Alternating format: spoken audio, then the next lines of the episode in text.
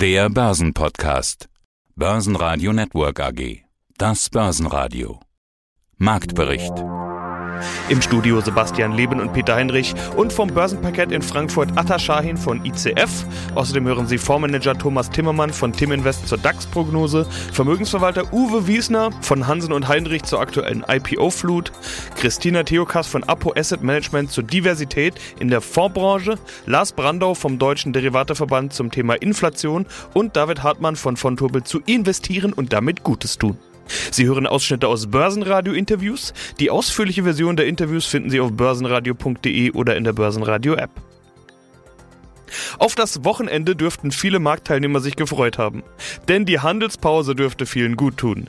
Der DAX hat in dieser Woche einen neuen Rekord erzielt, aber auch die psychologische Marke von 15.000 Punkten unterschritten. Und von der Bitcoin-Achterbahn habe ich da noch gar nicht angefangen. Umso besser, dass das Wochenende dank Pfingsten länger ausfällt. Und vor dem Wochenende haben sich die erhitzten Gemüter sowieso wieder etwas abgekühlt. Schlusskurs im DAX 15.437 Punkte plus 0,4%. Der ATX in Wien legt 0,8% zu auf 3.443 Punkte. Und auch in der Wall Street in New York eröffnen die Börsen grün. Mein Name ist Adrian Schein, ich bin hier zuständig für die derivativen Produkte an der Börse Frankfurt. Interessante Woche an der Börse, würde ich mal sagen. Aber noch interessanter war die Woche eigentlich am Kryptomarkt. Atta, wir reden so oft über Bitcoin hier in den Trends vom Parkett, aber diesmal müssen wir definitiv mit diesem Thema einsteigen. Crash am Kryptomarkt habe ich überall gelesen, hat sich aber auch schon wieder erholt. Ich glaube, Achterbahn ist fast der bessere Begriff. Da ist richtig was los, oder? Da ist richtig was los. Achterbahn ist schon fast untertrieben jede Woche nehme ich mir vor, äh, Sebastian, nicht über den Bitcoin zu reden, aber wir müssen jetzt wieder über den Bitcoin reden. Wenn wir hier den Wochenchart anschauen, da waren wir locker über 40.000 Euro und wir haben doch eher auch schon mal die 25.000 Euro fast gesehen. Jetzt sind wir wieder relativ stabil über 32.000 Euro. Sebastian, was ist denn passiert? Auch der Herr Elon Musk war natürlich da wieder dabei, hat gemeint, dass Bitcoin grüner werden muss und dass man vielleicht doch nicht jetzt Teslas mit Bitcoins bezahlen kann. Das hat natürlich einen Impact gehabt. Der Bitcoin ist gefallen. Dazu kam auch noch China, dass sie den Bitcoin verbieten wollen auf Finanzebene. Das war natürlich, diese zwei Nachrichten waren einfach zu viel für den Bitcoin-Markt. Aber man muss sagen, der Bitcoin hat sich auch wieder erholt auch wieder angeblich durch einen Tweet vom Herrn Elon Musk. Den Tweet habe ich mir angeschaut. Ich habe ihn nicht ganz verstanden. Da stand Tesla has Diamond Hands. Und so wie man mir erklärt hat, heißt Diamond Hands dann, dass er wohl an Bitcoins festhalten wird bis zum Ende. Ja, ihr handelt ja hin und her. Das bedeutet, hier wird nicht immer festgehalten bis zum bitteren Ende. Du bringst mir auch immer die Trends vom Parkett mit, die meistgehandelten Papiere und da ist Bitcoin eigentlich auch immer mit dabei. Das ist ja der Grund, warum wir immer drüber sprechen. Es gibt gar nicht so viele Bitcoin-Produkte. Das ist ja die alte Story, die wir auch schon oft erzählt haben. Was habt ihr diese Woche mit dem Bitcoin gemacht? Es gibt wirklich äh, nicht viele Produkte, es ist sehr stark gehandelt worden und in der Tat in dem ersten Schwung ist auch sehr viel verkauft worden. Ich habe hier aber ein Bitcoin-Zertifikat mitgebracht, das ist relativ neu von der Bank von Tobel. Sprich, in den anderen Zertifikaten ist verkauft worden. In diesem speziell, was ich mitgebracht habe, Sebastian, ist fast nur gekauft worden. Natürlich auch, weil es ein neues Produkt ist aber auch der DAX war in Bewegung. Wir hatten in den letzten Tagen sowohl ein neues Rekordhoch als auch wieder Sorge um eine Korrektur. Alles rund um diese psychologische 15.000, die tatsächlich danach auch nochmal von unten angeguckt wurde. Momentan sieht es ja eigentlich wieder ganz gut aus, aber auch der DAX ist immer unter den Tops. Atta, lässt sich da irgendwas erkennen gerade? Glauben die Anleger eher an neue Rekorde oder an eine neue Korrektur? Es ist ja nach wie vor Mai, das muss man ja auch dazu sagen. Ja, es ist noch nicht ganz raus. Also in der Tat, letzte Woche haben uns die Inflationssorgen wieder unter die 15.000 gedrückt. Da hatte dann die Fed gesagt, es ist alles okay, es ist alles nur temporär. Der DAX war etwas fragil, aber momentan etwas stabiler. Da kamen äh, allgemein starke Arbeitsmarktdaten aus den USA. Das hat auch immens geholfen für den Dow und das hat dann auch uns geholfen. Momentan sind wir relativ deutlich über der 15.000 der Trend ist äh, dahingegen, dass die, dass die Longs überwiegen. Die Anleger gehen jetzt äh, nicht davon aus, dass wir hier einen Absacker sehen oder einen Crash sehen. Sie kaufen tendenziell Calls, setzen auf steigende Kurse, verkaufen aber auch relativ zügig, nehmen Gewinne mit und schauen sich da, dann die Lage quasi nochmal an. Mein Name ist Thomas Zimmermann, ich bin CEO bei der Tim Invest. Sie nannten, der Trendkanal ist noch intakt nach unten Einstiegschancen, 14.500 nannten Sie. Im ersten Interview, was wir in diesem Jahr miteinander hatten, sagten Sie eine Marke für oben von 17.000. Wo steht denn momentan das Ziel im Trendkanal? Ja, es ist also der Trendkanal ist seit Jahresanfang unverändert. Damals, wo ich noch kritisiert für diese magische Grenze von 17.000, aber die ist absolut drin. Die ist jetzt auch gar nicht mehr weit weg. Wir haben ja in den großen Märkten letztendlich dieses Jahr year to date so um die 10, 11, 12 Prozent in fast allen großen Indizes und das Potenzial ist einfach 20 Prozent für so ein positives Jahr mit immer noch einer lockeren äh, Geldpolitik, mit einer sehr stark unterstützenden Fiskalpolitik und mit all dem Geld, was gespart worden ist, was jetzt investiert werden will und sich in Dienstleistungen und Produktnachfrage dann niederschlägt. Also das ist alles positiv, deswegen ist das Potenzial da. Wenn man jetzt einfach nur das Lineal anlegt an den Trendkanal, dann könnten wir sogar in der Spitze bis 18.000 kommen. Aber darauf kommt es absolut nicht drauf an. Wichtig ist nur, dieser Trendkanal, der muss äh, intakt bleiben und dann haben wir sehr wohl noch Potenzial nach oben. Wir müssen aber auch sehen, die Hälfte der Strecke haben wir wahrscheinlich jetzt auch schon hinter uns. Wir haben ja auch schon Mai. Das heißt, wer jetzt noch rein will in die Börse, der sollte wirklich sehr gut aufpassen. Denn die Einstiegschancen, das haben wir jetzt immer wieder gesehen, auch bei 14.800, 200, diese Einstiegschancen, die sind sehr kurz. Das sind Minuten, Stunden, wo der, wo der Index da unten ist oder die entsprechenden Aktien dazu. Und dann sollte man einfach mit Limits vorgesorgt haben. Die sollten da schon liegen, ausgeführt werden. Und dann, glaube ich, kann man eigentlich noch ganz gut partizipieren an diesem Trend. DAX-Gewinner waren Continental und die Deutsche Bank mit jeweils plus 2,4% und Siemens Energy mit plus 1,5%. DAX-Verlierer waren Fresenius Medical Care mit minus 1,2%, Covestro mit minus 1,3% und schlusslich Delivery Hero mit minus 1,4%. Guten Tag, Uwe Wiesner, Vermögensverwalter Hansen und Heinrich in Berlin. Momentan gibt es gefühlt jeden Tag neue Börsengänge. Jetzt kommt E-Bike-Hersteller HGS vor ein paar Tagen. SUSE Software, Oatly, Hafermilch war ein Riesending. Trade Republic ist 5 Milliarden Dollar wert. Solche Meldungen kommen im Tagesrhythmus. Auch über Specs wird immer wieder geredet, also den schnellen Weg an die Börse über einen Börsenmantel. Dazu kann man zwei unterschiedliche Meinungen haben, würde ich mal sagen. Man könnte sagen, super Sache, gute Stimmung, tolles Börsenumfeld, viel Geld da, das Anlage sucht, Stichwort Tina, weiter geht's. Oder man könnte sagen, Warnsignal, Auswüchse des späten Bullenmarktes, von wegen weiter geht's, bald ist vorbei, die Alarmglocken klingeln. Langes Intro jetzt von mir, aber ich glaube, es ist wichtig, da mal so drüber zu sprechen. Wie sehen Sie es, Herr Wiesner? Ja, also sicherlich ein bisschen differenziert. Wir haben, glaube ich, letztes Jahr in den USA im Dezember schon erlebt, dass wir viele Börsengänge haben. Solche Namen wie R&B oder wie DoorDash, alles sehr prominente Namen, sehr große Unternehmen, auch sehr gute Unternehmen, aber wir haben dann festgestellt, dass die Preise, die damals bezahlt wurden, in dem einen oder anderen Falle dann doch ein bisschen zu hoch waren. Und gleiches könnte sich jetzt auch bei der einen oder anderen Neuemission halt abzeichnen. Ich glaube, wenn man die Neuemissionen, die großen, die wir in diesem Jahr schon gesehen haben, sei das Auto 1, sei das SUSE jetzt gerade oder sei es Synlab gewesen. Der ganz große Spaß für die Aktionäre war noch nicht dabei und das zeigt natürlich zweierlei Dinge. Auf der einen Seite, wir brauchen einen freundlichen Markt, ein freundliches Umfeld, damit Börsengänge funktionieren und auf der anderen Seite ermöglicht das für die Emittenten dann hohe Preise. Vor dem Hintergrund begrüße ich es außerordentlich, dass wir Börsengänge haben, dass die Marktsegmente breit breiter werden. Aber der Anleger sollte genau gucken, wie viel er denn für eine Neuemission bezahlt. Und dann muss man halt in den nächsten Monaten schauen, ob das lukrativ ist oder nicht. Die Geschäftsmodelle von dem einen oder anderen Unternehmen sind es. Schauen Sie sich sowas eigentlich genau an? Also vor dem Aspekt, ob Sie vielleicht auch kaufen oder nicht? Oder sind IPOs was, was für Sie generell nicht in Frage kommt? Viele Profis sagen ja, naja, im Normalfall wird ja meistens erstmal zu viel gezahlt und dann wartet man mal ein bisschen ab, vielleicht gibt es günstigere Einstiegschancen. Oder Sie sagen vielleicht auch, man sollte eine Aktie generell mal ein paar Jahre beobachten, bevor man drüber nachdenkt, sie zu kaufen.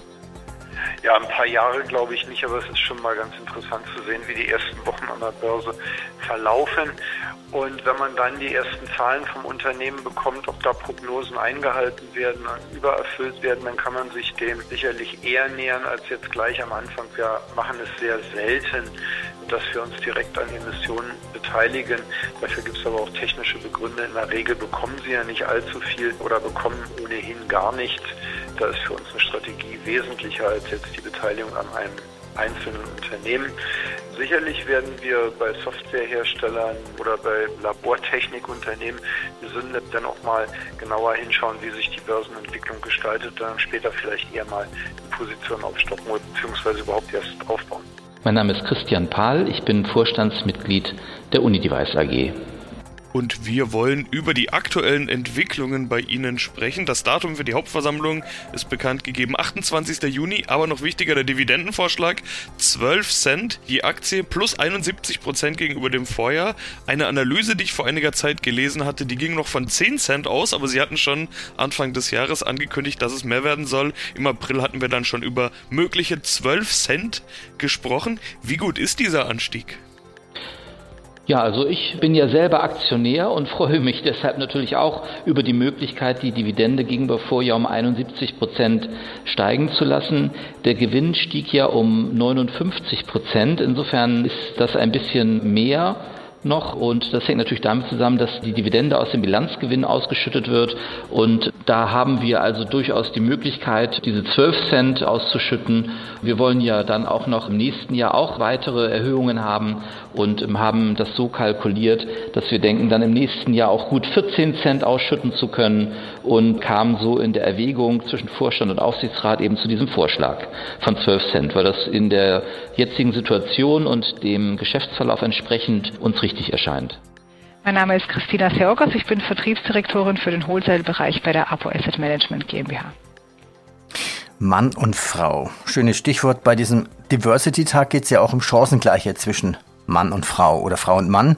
Wie ist das bei Ihnen in der Finanzbranche im Fondsmanagement? Also im Fondsmanagement, glaube ich, ist es noch sehr viel schwieriger als bei uns im Vertrieb. Also ich sehe jetzt in den letzten Jahren auf den Messen viel mehr bunte Strukturen, also sehr viele Männer und Frauen, die da sind, auch sehr viele verschiedene äh, Altersstrukturen, also junge Einsteiger, die meistens mit einem Kollegen äh, oder Kollegin auf der Messe sind, die schon mehrere Jahre dabei sind. Wobei das Bild in der Finanzbranche ja vor zehn Jahren ungefähr wahrscheinlich das gewesen wäre. Ähm, ohne dass ich das jetzt böse meine, mehrere Männer unter oder über 40 treffen sich und diskutieren.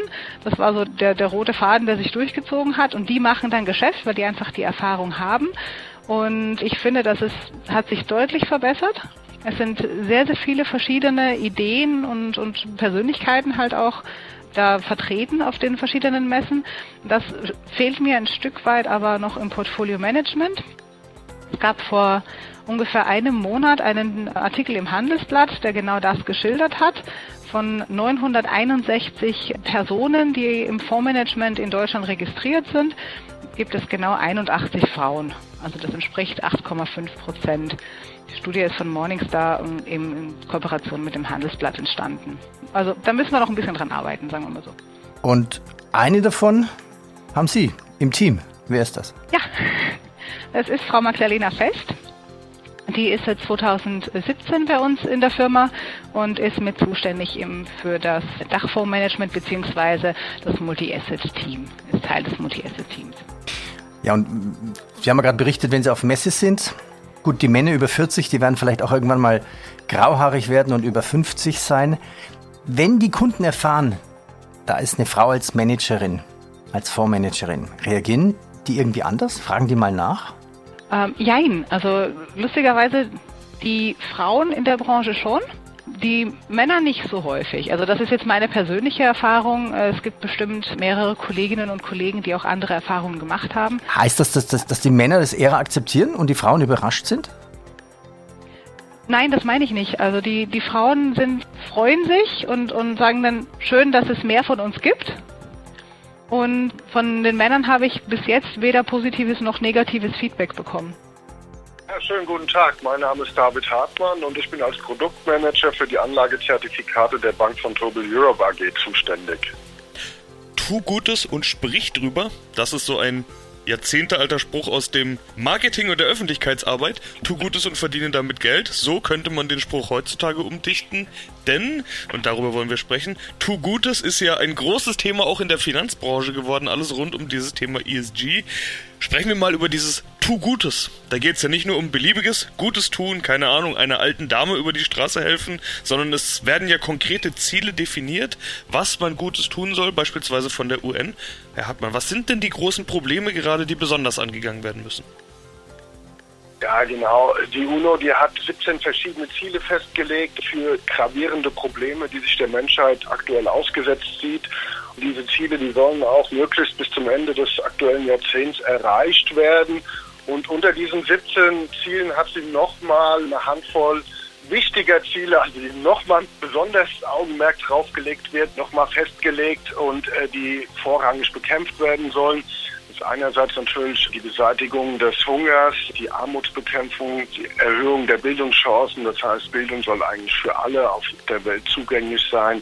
Gleichberechtigung der Geschlechter, Verbesserung der Trinkwasserversorgung, Bekämpfung des Klimawandels und auch der Umweltschutz im Allgemeinen. Bei Ihnen gibt es jetzt ein Produkt auf einen Index und dieser Index heißt Impact for Good Index. Was ist das für ein Index und wer kommt da rein? Ja, der Index, der behandelt quasi das angesprochene Thema oder da sind vor allem Unternehmen drin, die sich quasi bei der Bekämpfung der zuvor genannten Zielen eben besonders hervortun. Hier ist auch das Stichwort ESG, Environmental, Social and Corporate Governance, also Umweltschutz, soziale Belange, aber auch die ethische Unternehmensführung zu nennen. Unternehmen, es haben auch Studien herausgefunden oder beziehungsweise belegen, Unternehmen, die eben nach diesen ESG-Kriterien geführt werden, dass sie auch langfristig erfolgreicher sind als Unternehmen, die hierauf keine Rücksicht nehmen. Und deshalb haben wir eben diesen Index, packen wir Unternehmen rein, die unter diese ESG-Kriterien fallen und von dem man sich dann eben auch erhoffen kann, dass sie langfristig besser performen werden als jetzt ihre Wettbewerber. Mein Name ist Lars Brandau, ich bin Geschäftsführer beim Deutschen Derivateverband und wir sprechen unter anderem über die Trendumfrage aus dem Mai 2021. Ja, der Trend des Monats. Vielleicht sogar ist es der Trend des Jahres.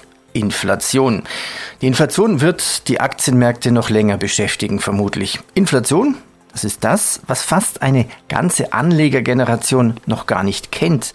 Ja, wie wichtig ist denn Inflation momentan in den Medien und wie wichtig für die Anleger geworden? Also das, was man sieht und liest, ist, dass dieses Inflationsgespenst offensichtlich, sagen wir mal, viele Anleger im Würgegriff hat. Und ähm, das eine sind die nackten Zahlen, das andere ist, wie Menschen darauf reagieren. Und wir sehen gerade sehr fragile Märkte, wir sehen Märkte auf einem sehr hohen Stand und verbunden mit der Inflationsangst ist eben tatsächlich die Frage, was passiert? Steigt man jetzt noch ein und nimmt die Direktanlage wie Aktien tatsächlich, um sich gegen etwaige Inflation tatsächlich tatsächlich zu wappnen. Und was macht man? Wie geht man halt tatsächlich damit um? Und diese Frage haben wir im Grunde genommen auch gestellt. Und was kam dabei raus? Wie kann man ja, jetzt sein, sein Depot vor Inflation schützen? Was erwarten die Anleger? Also die Anleger, die wir gefragt haben, das waren ähm, gut 1170, wobei es sich bei denen eigentlich immer um, um Selbstentscheider handelt, weil wir diese Online-Umfrage auf sehr reichweitenstarken ähm, Finanzportalen durchführen. Also durchaus Anleger, die sich sehr aktiv mit ihrer Geldanlage und der Allokation ihres Depots beschäftigen. Die sagen immerhin zu 49,5 Prozent Aktien ist das A und O. Rohstoffe, Gold, Silber, Öl sagen immer noch 27,7. Das erscheint auch nachvollziehbar angesichts der Preissteigerungen. Immobilien 9,2 sind auch sehr begehrt, muss man sagen, sind aber auch schon sehr, sehr teuer geworden. Neuartige Finanzprodukte wie zum Beispiel Kryptowährungen sagen 8,2 Prozent, ein Wert, den wir relativ hoch finden und 5,4 Prozent sagen inflationsgeschützte Anleihen. Nicht mit berücksichtigt haben wir hier an der Stelle Zertifikate, wo wir gesagt haben, ja, im Grunde genommen sind Teilschutzprodukte ein, eine gute Ausgangsposition in der Beimischung, also in der Allokation. Die haben wir jetzt explizit hier nicht abgefragt, würden wir aber wahrscheinlich tatsächlich empfehlen als Beimischung. Und insofern ist das ein relativ rundes Bild. Börsenradio Network AG Marktbericht